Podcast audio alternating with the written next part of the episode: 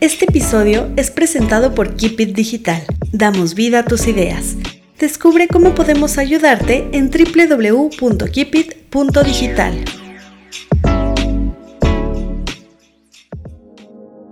Cualquier tipo de pérdida significativa para cada uno de nosotros o cada una de nosotras eh, nos activa un desorden emocional donde no sabemos cómo reconstruirnos, y esto duele, enoja, genera muchísimas sensaciones desconocidas y desafortunadamente invalidadas.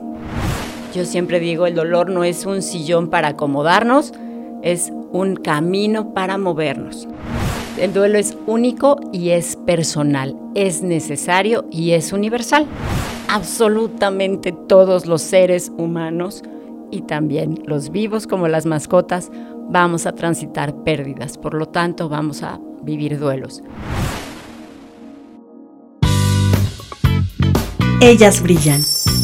Aquí nos escuchamos, nos conocemos y reconocemos, conversamos de lo que nos apasiona y lo que nos incomoda. Tejemos redes entre nosotras, porque cuando una brilla, brillamos todas.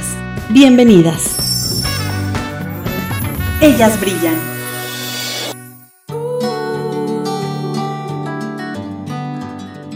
Hola, bienvenidas a un episodio más de Ellas Brillan. En esta ocasión estamos transmitiendo nuestro episodio número 12, que como bien les comentamos a lo largo de la temporada, nuestra primera temporada estaría compuesta por 12 episodios y estamos cerrando este primer ciclo y como cierre decidimos elegir un tema súper importante que va muy relacionado a eso, a los ciclos, y queremos hablar de duelo. Y no encontramos una mejor especialista para hablar de duelo que Paola Renero. Paola Renero es una reconocida tanatóloga que ha trabajado en diversos proyectos relacionados con el apoyo emocional a personas que atraviesan situaciones de duelo brinda herramientas para enfrentar estas experiencias de una manera saludable. Paola, bienvenida, ¿cómo estás? Muchas gracias, Carla. Un placer estar con ustedes. Y claro que sí, podemos hablar de este tema que está un poco olvidado o guardado en caja fuerte. Totalmente. Justo lo decíamos este previo a iniciar la conversación o esta grabación, ¿no? A veces no reconocemos qué es el duelo y no sabemos identificar cómo nos sentimos. Entonces, ¿por qué no empezamos por ahí? ¿Qué es el duelo? Claro, Carla, el duelo es un proceso adaptativo activo. Esto así viene en los libros, pero en realidad es esta pérdida que nos activa un desorden emocional cualquier tipo de pérdida significativa para cada uno de nosotros o cada una de nosotras eh, nos activa un desorden emocional donde no sabemos cómo reconstruirnos y esto duele, enoja, genera muchísimas sensaciones desconocidas y desafortunadamente invalidadas. Sí, totalmente, ¿no? A veces, eh, justo también comentábamos, ¿no? Hay ciertas pérdidas que no se reconocen y que dicen, pues, como por qué, ¿no? O sea, continúa tu vida. ¿Qué tipos de duelo podemos enfrentar? La vida está llena de duelos, desde la muerte, que es eh, la que más reconocemos, pero también tenemos la, eh, la pérdida de la salud, la pérdida de un trabajo, la pérdida de una pareja. Cuéntanos un poquito de estas pérdidas que enfrentamos en la vida. Bueno, la tanatología justamente surge eh, del reconocimiento del duelo por la pérdida de salud.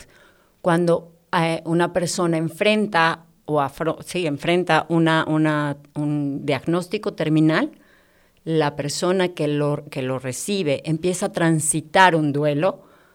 Eh, esto con las cinco fases que Elizabeth Kubler-Ross, quien es la madre de la tanatología, nos deja como legado no tienen que seguir este orden. Es muy importante que te lo diga porque a veces en consulta reconozco el, pero yo no estoy enojada, pero yo no estoy triste, pero no, no son graduales, no se tienen que sentir todas, pero ella nos habla de la negación. Ante una pérdida, esta sensación de esto no me está pasando a mí, esto no puede ser, esto no pudo haber pasado así, esta es la negación.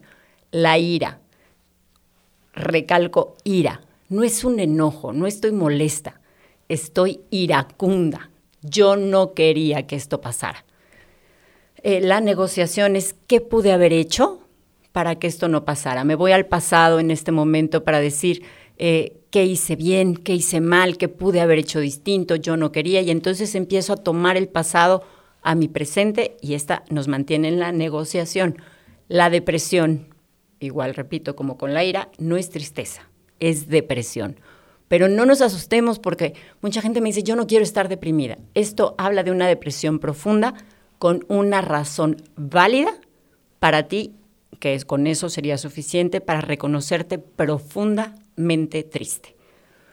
Se confunde con la depresión clínica, pero en la depresión clínica no hay una razón, no hay un motivo. ¿no? Es estas personas que dices, pero sí lo tienen todo, pero siempre lo veías feliz, pero estaba participativo y funcional la tristeza o la depresión por duelo, hay una razón lógica y válida para estar tan triste hasta llegar a la aceptación. La aceptación no es autorizar lo que nos pasó. La aceptación es dejarnos de pelear con la realidad. Es poder encontrar esta realidad y volver a resignificar la pérdida y caminar con ella sanamente. Y de ahí vienen mil dudas más. Por ejemplo, eh, estas, estas etapas no, no, suceden a todos y son personalizadas. ¿Existe un tiempo más o menos en que debamos afrontar un duelo de manera saludable, donde no se empiece ya a volver algo que no nos deje ser funcionales?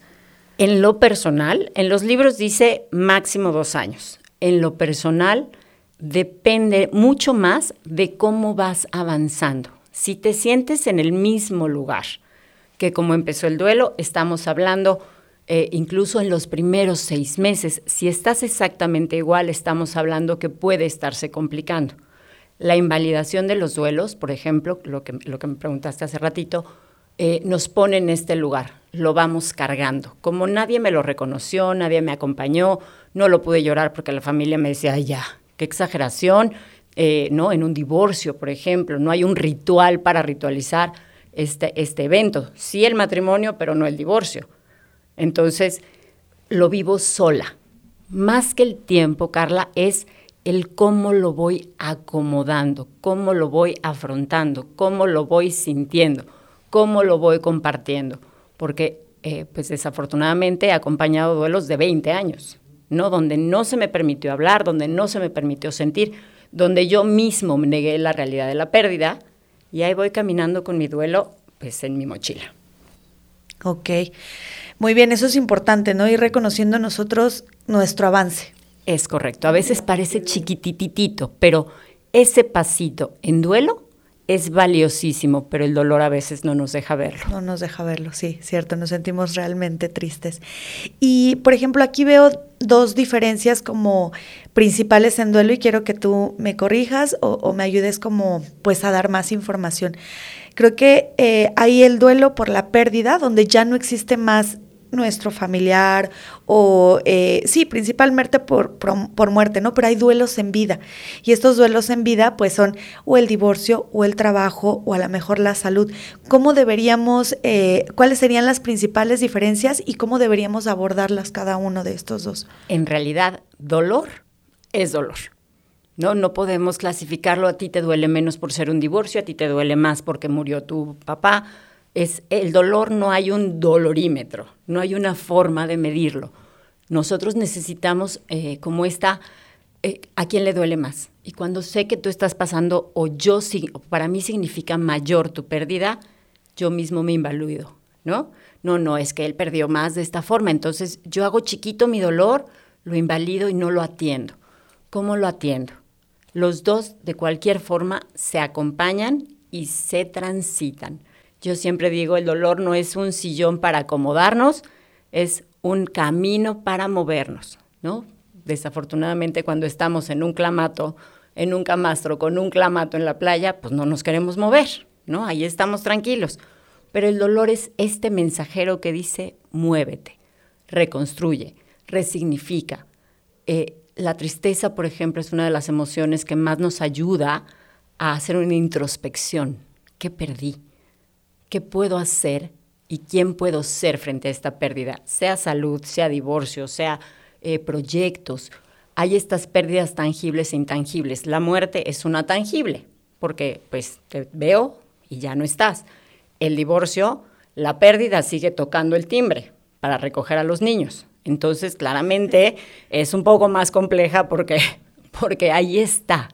Y pude haber regresado y me descartó o lo descarté o mi, mi mi, mi proyecto de vida se acabó, que esa es una intangible. Nadie llega y te dice, siento mucho que hayas perdido tu proyecto de vida.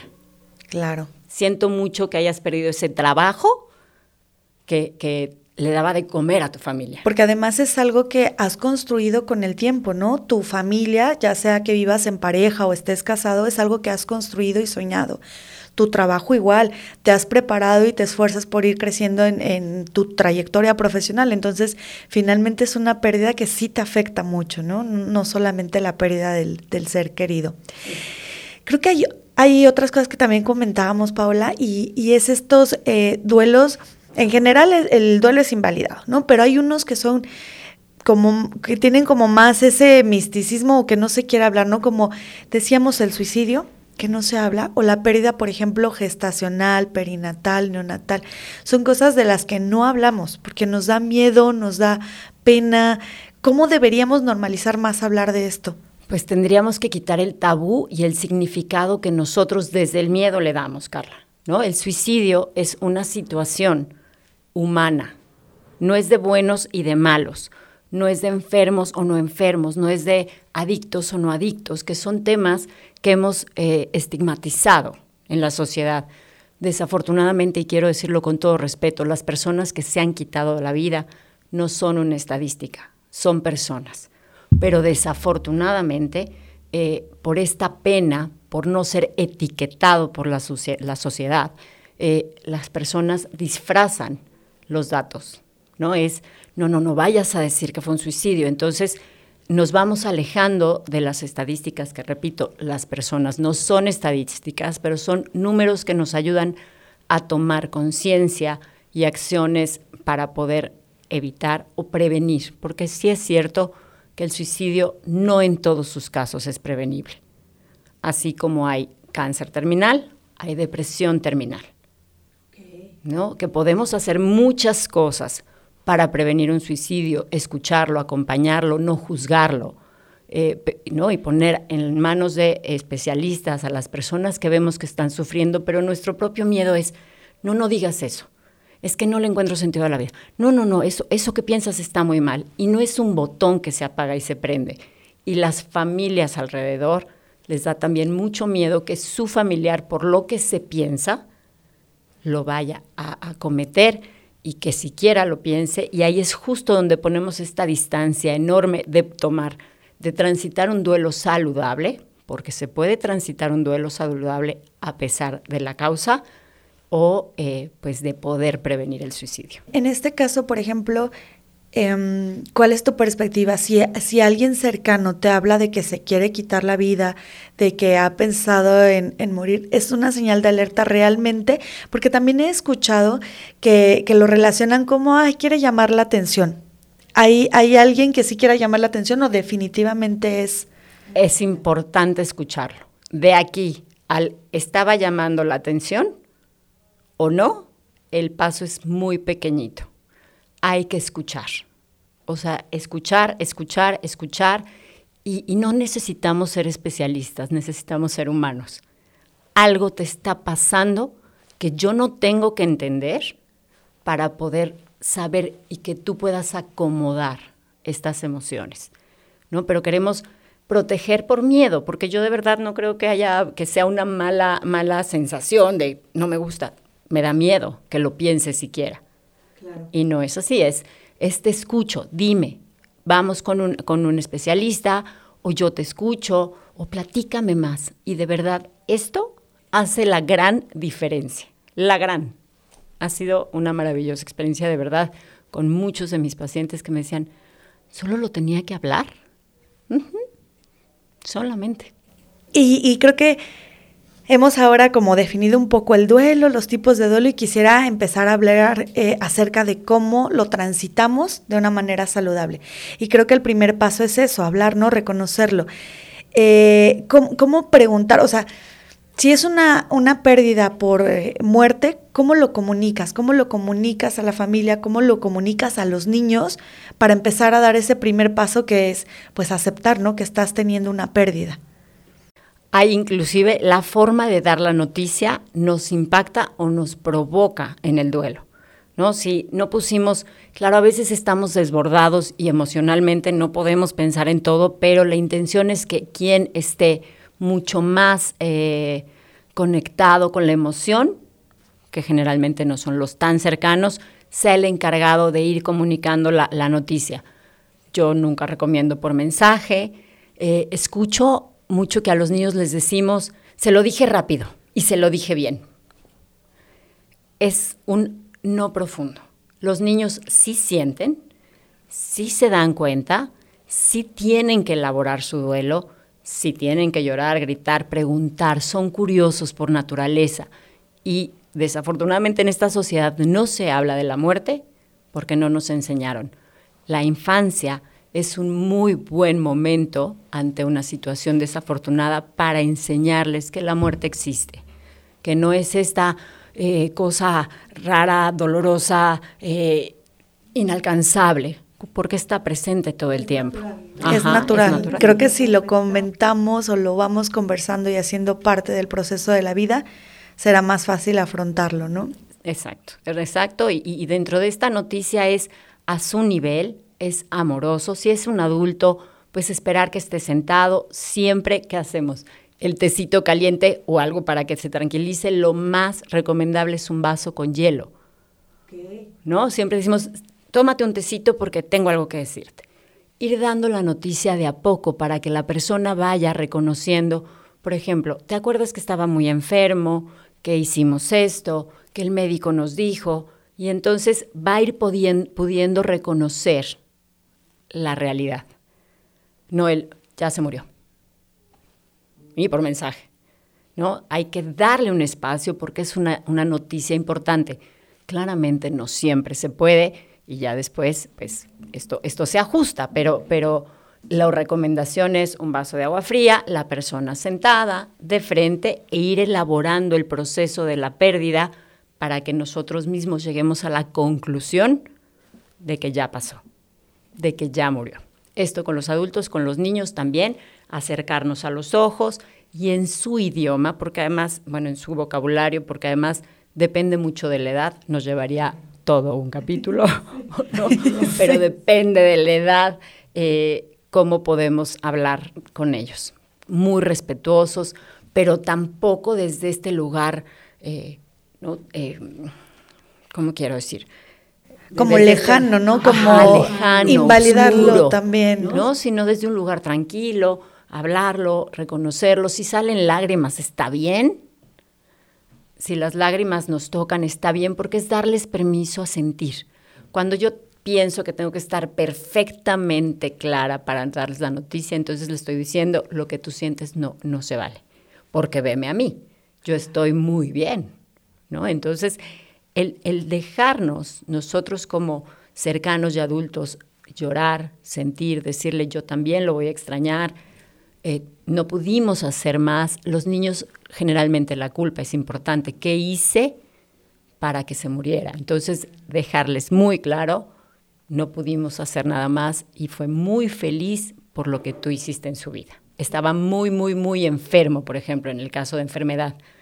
Estas ideas de se quedó dormidito, se lo llevó Diosito, eh, estas cosas realmente nos ponen en un lugar de fantasía que pues a ellos les da miedo. Si estaba muy, si estaba enfermito, el día que les duele la panza, pues se asustan, ¿no? O que mi mamá no le duele el pie, porque entonces relacionan enfermedad con muerte, cuando no siempre es así. ¿A qué edad nos recomiendas empezar a hablar con los pequeños y cómo deberíamos hablar de, esta eh, pérdida? ¿De la muerte? Siempre. Siempre. Al año uno los niños sienten la ausencia como los adultos sentimos la muerte. En el momento, si un chiquito eh, perdiera desafortunadamente al abuelito o al papá o a la mamá muy chiquito, necesitamos irlo acompañando. Estás enojado, ¿sabes por qué estás enojado? Papá ya no va a estar. Eh, en los dibujos, en los juegos, en sus narrativas, se, se, proyectan sus emociones porque no tienen la habilidad de decir esto. Bueno, si los adultos a veces carecemos de la habilidad, pues los niños están aprendiendo. Reconocer y validar sus emociones pero en cualquier momento tenemos ejemplos como el día y la noche. Todo se acaba. La naturaleza, las florecitas mueren. Las mascotas, hay películas, ¿no? El Rey León, por ejemplo, eh, generalmente donde exponen la muerte y nosotros hacemos como que, ay, qué linda película. Podemos aprovechar ese momento para reconocer a la muerte como parte natural de la vida. Claro, y es difícil, es difícil explicar qué le sucedió en la película, ¿no? Y, y, después pues tiene, de cierta forma, esa película, ahora que lo mencionas, un, duelo donde no sabe qué pasó, está muy enojado, pero después se recupera y después retoma la vida, ¿no? Como dices, podría ser un gran ejemplo, pero nos da miedo hablarlo. Claro, y resignifica, ¿no? La historia del papá y resignifica su vida, que de eso se trata el duelo somos seres humanos, por lo tanto todo tiene un significado. El café por la mañana significa que ya estoy despierto y que necesito. Eh, mi pareja significa que alguien me quiere. o sea, reconocer en el duelo todos los significados de lo que tenía para resignificar a partir de la pérdida es el camino.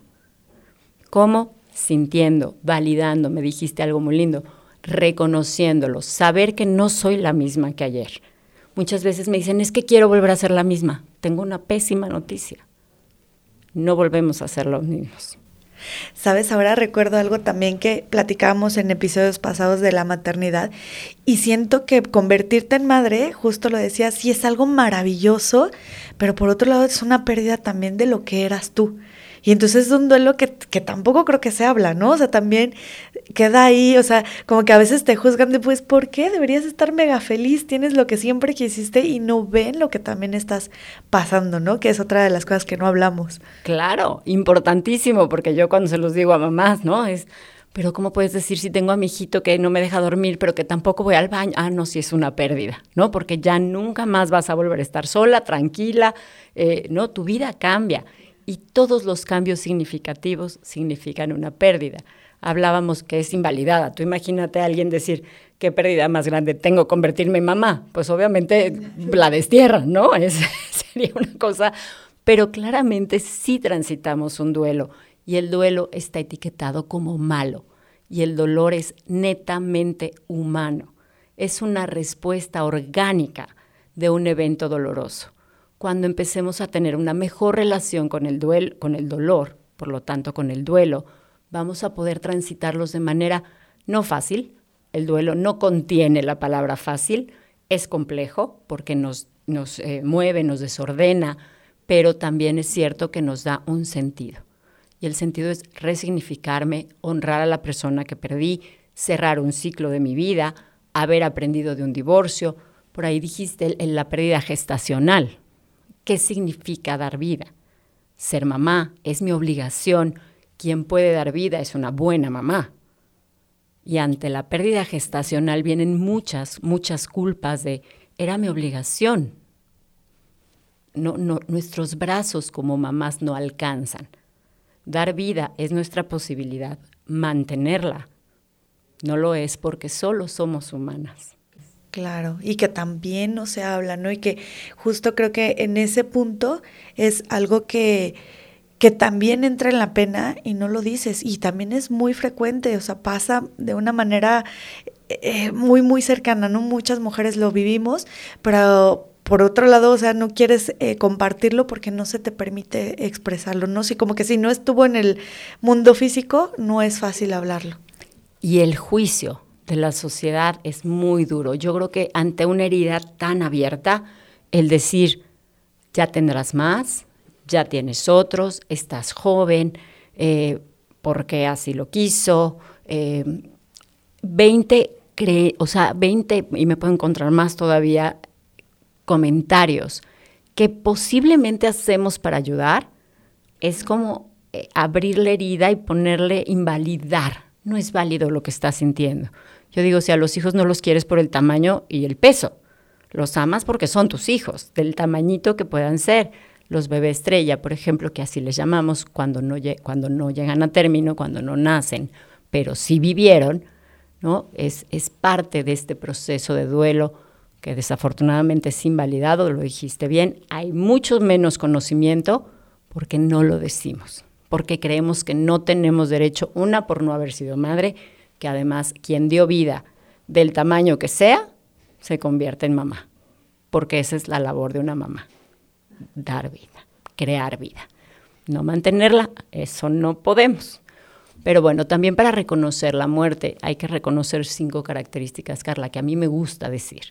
Es universal, no nos vamos a saltar, es natural, es orgánica, es inevitable y es irreversible, independientemente de las creencias que tengamos todos, pero también reconocer a la muerte desde estas cinco características puede, hacer accesible el poder hablar con ella desde este lugar.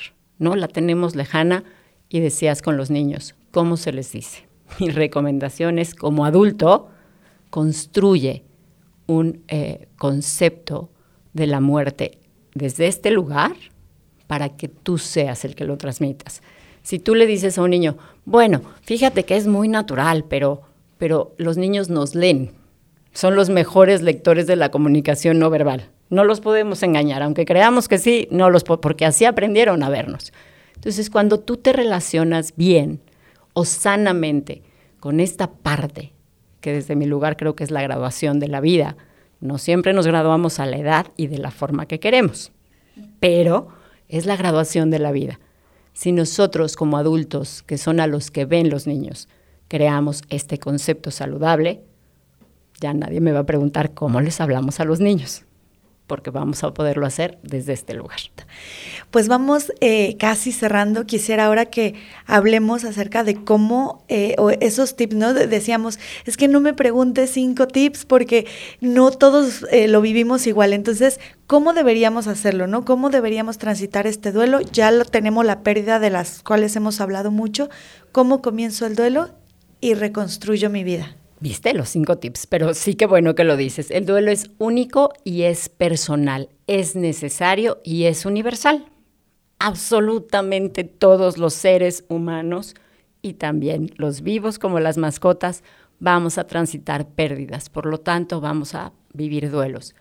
Eh, la, el autocuidado, soltarme de los básicos, aunque las emociones me estén diciendo no te levantes, no te bañes, eh, no comas, porque es natural, va a impactar en muchos lados, puede subir o bajar el hambre, puede disminuir el sueño, puede, afecta en muchos lados, es estar consciente que mi autocuidado es mi responsabilidad y que el soltarme de esto no nos va a ayudar, porque después vamos a estar lidiando con problemas de salud. La red de apoyo. Te vuelves dueña de tu red de apoyo. Desafortunadamente, por eso existe una formación para acompañar, no todos estamos habilitados para acompañar en duelo. Tienes el derecho de seleccionar a tu red de apoyo, esa persona que no juzga, que escucha, que si no quieres hablar, no te va a háblame, dime lo que quieres, ¿no? Esta persona que te dice, cuéntame, que, que, no le importa que le cuentes las cosas mil veces, porque quien está en duelo necesita hablar de la pérdida repetidas ocasiones para poderla acomodar. Y luego le decimos ya otra vez eso. Ya no pienses en eso. ¿Y cómo se hace? ¿No? Suena bien, pero no es así, no es un botón, está aquí. Lo tengo que sacar para poder hablar. Reconocer las emociones. Son naturales. Lo que sientas es natural. Los seres humanos, o sea, somos emotivos. Esto que me dicen, tengo que ser fuerte. No, no seas fuerte. ¿Para qué? Nadie te va a poner un monumento por la fortaleza que presentes ante un dolor tan grande. Date permiso de sentir.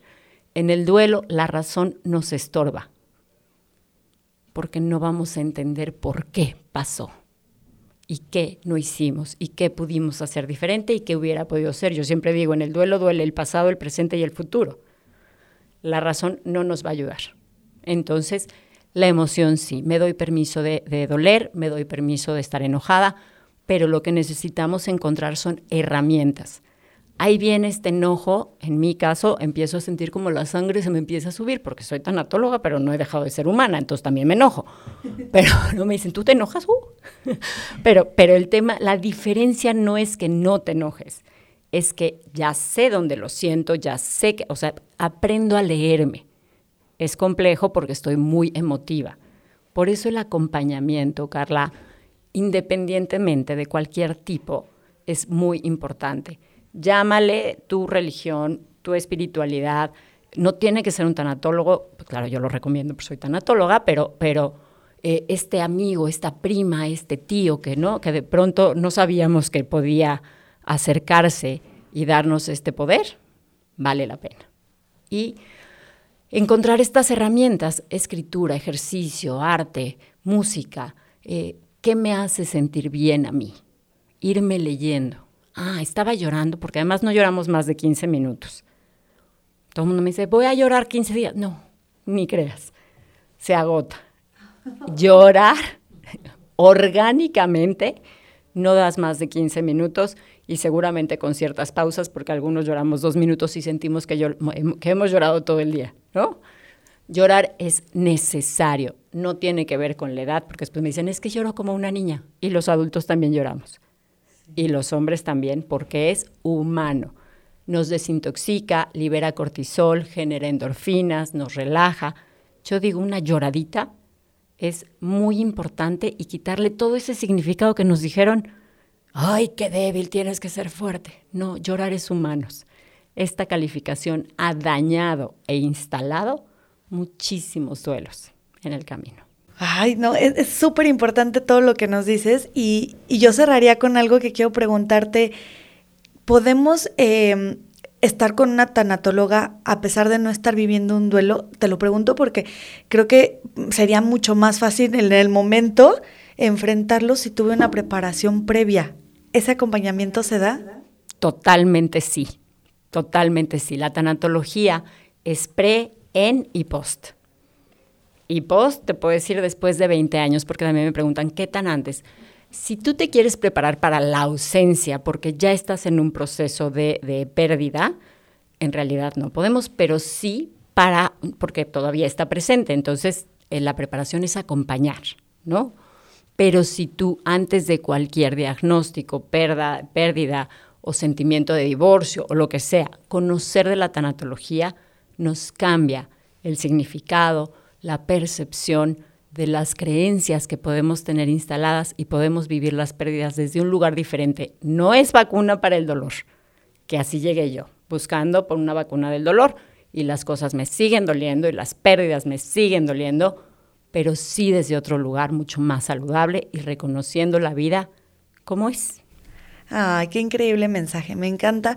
Me encanta de verdad cerrar la temporada contigo, creo que es súper especial justo eso. Te decía, abrimos con el amor propio y la importancia de reconocernos y, cerrar una temporada con un tema que también eh, pues resignifique esa pérdida y que sea validada para poder avanzar y reconstruirnos, me parece increíble. ¿no? Entonces te agradezco mucho que nos hayas acompañado. Este, me encantaría que habláramos más de, de estos temas como a detalle porque creo que cada una de estas pérdidas da para episodios completos. Entonces, ojalá nos acompañes en una siguiente temporada, Paola. Por supuesto, Carla, para mí un placer eh, transmitir esta que hoy se convierte en mi pasión y poderla naturalizar y saber que el dolor es humano eh, y que el duelo lo vamos a transitar y que hay una mejor forma de, no una fácil, pero sí una mejor y más saludable para mí es, es muy valioso y por supuesto cuenta conmigo. Ay, muchísimas gracias. ¿Y dónde te podemos seguir en redes? Si queremos acercarnos a ti para algún acompañamiento, ¿cómo te encontramos? Pues en Instagram, en Instagram Paola Renero Tanatóloga, en Facebook también, en TikTok también, en YouTube también, todas soy Paola Renero Tanatóloga y ahí, bueno, contesto mensajes, dudas específicas, está mi contacto para poder tener sesiones, también tengo un taller que se llama Conocer para Sanar eh, que pues yo siempre digo, ¿cómo vamos a sanar algo si no lo conocemos? Si no sabemos que ni siquiera ahí está. Entonces, también invitadísimas y bueno, pues ahí en las redes estoy. Les agradecemos mucho su compañía, que nos hayan acompañado en esta primera temporada ha sido un placer estar con ustedes a lo largo de estos dos episodios y estamos preparando muchas cosas hermosas para la siguiente temporada. Hemos aprendido de ustedes, sabemos quiénes están ahí y decía Paola, ¿no? Son personas, pero también ese numerito nos da razón para saber por dónde ir. Les agradecemos mucho que estén con nosotros. Cecilia González Landín en la producción, Cami Cuevas en redes Yo soy Carla García, esto es Ellas Brillan. Recuerden seguirnos en redes sociales como arroba ellasbrillan.com. Muy pronto les daremos noticias de lo que viene en esta segunda temporada. Estén atentas a nuestras redes. Hasta la próxima.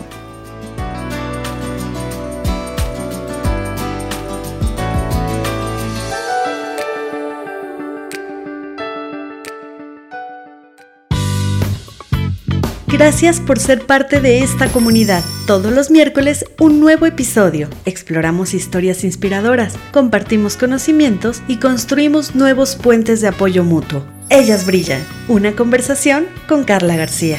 Nos escuchamos la próxima.